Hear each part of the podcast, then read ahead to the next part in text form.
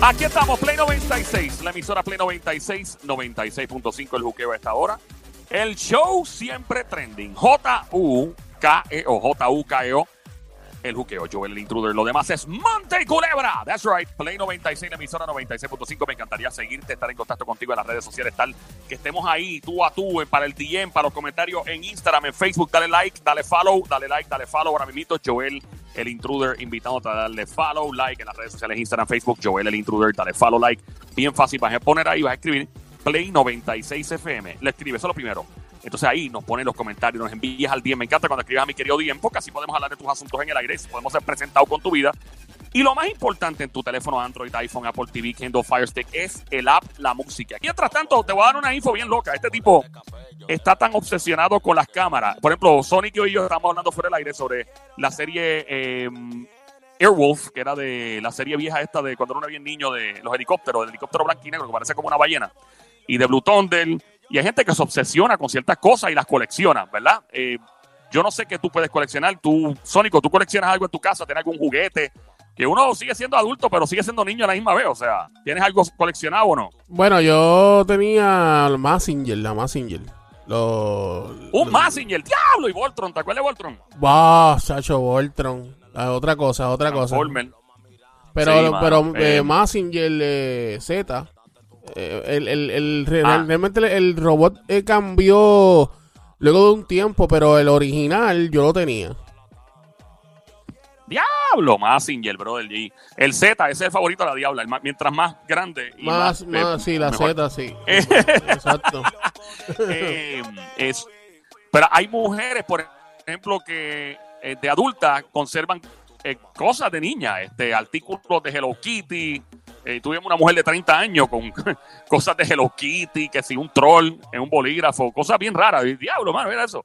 Yo imagino las niñas y los niños del futuro que tendrán esto al pony. ¿Cómo se llaman los ponis estos que están pegados? Los- ¿Cómo era? Die, eh, Die Pontri era. Ah, tú dices My Little Pony. My Lo Little- Pony era, My- yo no sé, no tengo hijos, Little-. My, My Little Pony, My Yes. Little Pony. My Little Pony.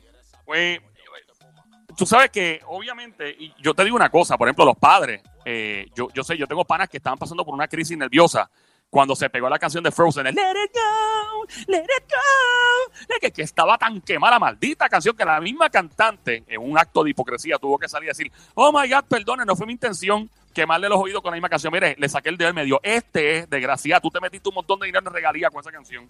No me venga a decir a mí que tú no. No, que perdone que la canción. Esa canción se pegó tanto que tú te saltaste la Esa mujer hizo más imagino. dinero en regalía que en presentaciones. Pero entonces, los padres que tienen, ¿verdad? Niños pequeños tienen que tragarse todas estas cosas y terminan sabiendo todos los detalles. Se saben todos los detalles.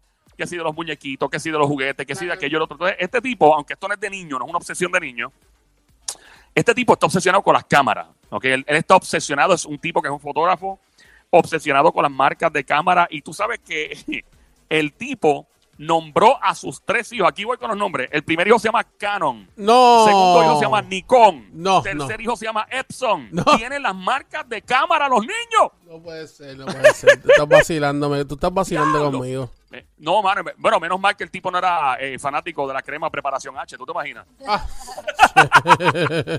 Ey, mira, prepara- Preparation H, ven para acá. Mira, Pepto, ven para acá, Pepto. Ay, Dios mío. Bueno, la cosa es que el tipo, loco, tiene 49 años de edad. El tipo es un fotógrafo profesional y ha gastado 95 mil dólares. Hizo una inversión Wow. y ha, ha modificado su hogar, su casa, y la ha diseñado por fuera como una cámara. No estoy relajando. La casa es una cámara gigante, tiene tres pisos. Se gastó 95 mil toletes en esto. Tiene eh, una ventana que parece ser el lente de la cámara en la Sí, casa. sí. Tiene el flash que parece ser otra ventana. Y tiene todos los elementos. Tú ves la cámara de- en la casa de frente y es una cámara gigante, como una cámara para King Kong, más o menos. Wow. ¿Y la esposa quién es? ¿Un trípode? La esposa es un ¡Ya, trípode. La esposa se llama Kodak, de seguro. Mira, Kodak. Diablo de ella. Sí, mano, pues el tipo tiene esa obsesión y ha básicamente nombrado a sus hijos con los nombres de cámaras, de marcas y ha diseñado su casa, eh, tres pisos, con el lente y tal. De verdad que la gente, en el mundo hay una, una serie de loquera, ¿verdad? Hay una gente que hace unas loqueras. Bien Yo brutal. conozco gente que... que- ah, ¿Cómo es, Sónico? Bien brutal, sí, sí, que tienes razón, que hay gente que hace unas Sí. loqueras increíbles que uno, que uno mismo no, ni se lo cree. De- De hecho, yo tengo, un- cuando yo estaba en, en la televisión y radio de los Estados Unidos, había un tipo del mismo canal que, loco, el tipo tenía, no estoy relajando, mano, de verdad, en serio. Era de Ecuador, me acuerdo, es ecuatoriano, buena gente. él. El tipo, brother, era tan fanático y tan obsesivo con Batman que el tipo se mandó a diseñar el traje de Batman de Dark Knight. Brother, se gastó como 6 mil pesos en ese traje y se compró, creo que anda en el Batimóvil y todo, papi. Entonces él va a los hospitales, que hace una buena labor, by the way. Él va a los hospitales de niños que tienen, están enfermos o de personas necesitadas en algún momento. Y él va, papi, vestido Batman ranqueado y llega y se baja. Obviamente todo el mundo sabe que no es Batman cuando abre la boca. O sea, eh, bueno, él es Batman, pero una vez abre la boca, mira, este, ¿qué la? Y todo el mundo, ah, no, pero- pero- buena gente, mano, ¿no? Y el tipo hace eso, pero hay personas que se gastan la funda. De hecho, este, Cacho, eh, Cacho era parte de la producción de No Te Duermas con el Gangster. Y Mm. Cacho, que es pana mío, él tenía, creo que la colección más grande de Star Wars de Puerto Rico. El tipo tenía un dineral metido en eso. No sé qué hizo con la colección. De los vagones de Disney. El de los diablos, sí. Cacho, de hecho, Cacho una vez llevó a No Te Duermas al que hacía el personaje de Chewbacca, que era un señor bien alto que lamentablemente falleció hace como un año no sé cuánto. Él lo llevó, era tan fanático que lo llevó. Entonces, Somi y yo una vez estábamos en Disney. ¿Qué pasó allá? Me acuerdo que estábamos y había un tour guide de mercadeo eh, cubano, me acuerdo, bien, bien, bien cool el tipo. Y el tipo nos llevó a todos lados porque estábamos transmitiendo el, show desde allá. Este, y el tipo nos empezó a hablar de cuán fanático era de Disney el tipo. Y, bueno, el tipo lo que hacía era que cuando Disney, por ejemplo, subastaba los vagones de los rides, de las machinas y todo, ellos los subastan porque van a decomisar, y así, ¿sabes qué? Vamos a salir de esto. Y en vez de botarlo y desecharlo en un junker o algo, pues los subastan. Y el tipo los compraba, loco, en la subasta se gastaba un billete y los tenía coleccionados en la casa. a otro nivel, la gente es demasiado fiebrúa. Wow. No, yo, Sí, ¿sabes- yo hago sabes- eso. yo- Tú sabes, ¿Cómo? que yo, tú sabes que yo siempre quise y nunca, nunca, nunca lo, nunca la obtuve. Nunca pude comprarla y si tuviera la oportunidad ahora la, la- lo haría y siempre quise tener la, la nave de Han Solo, el halcón, el halcón milenario.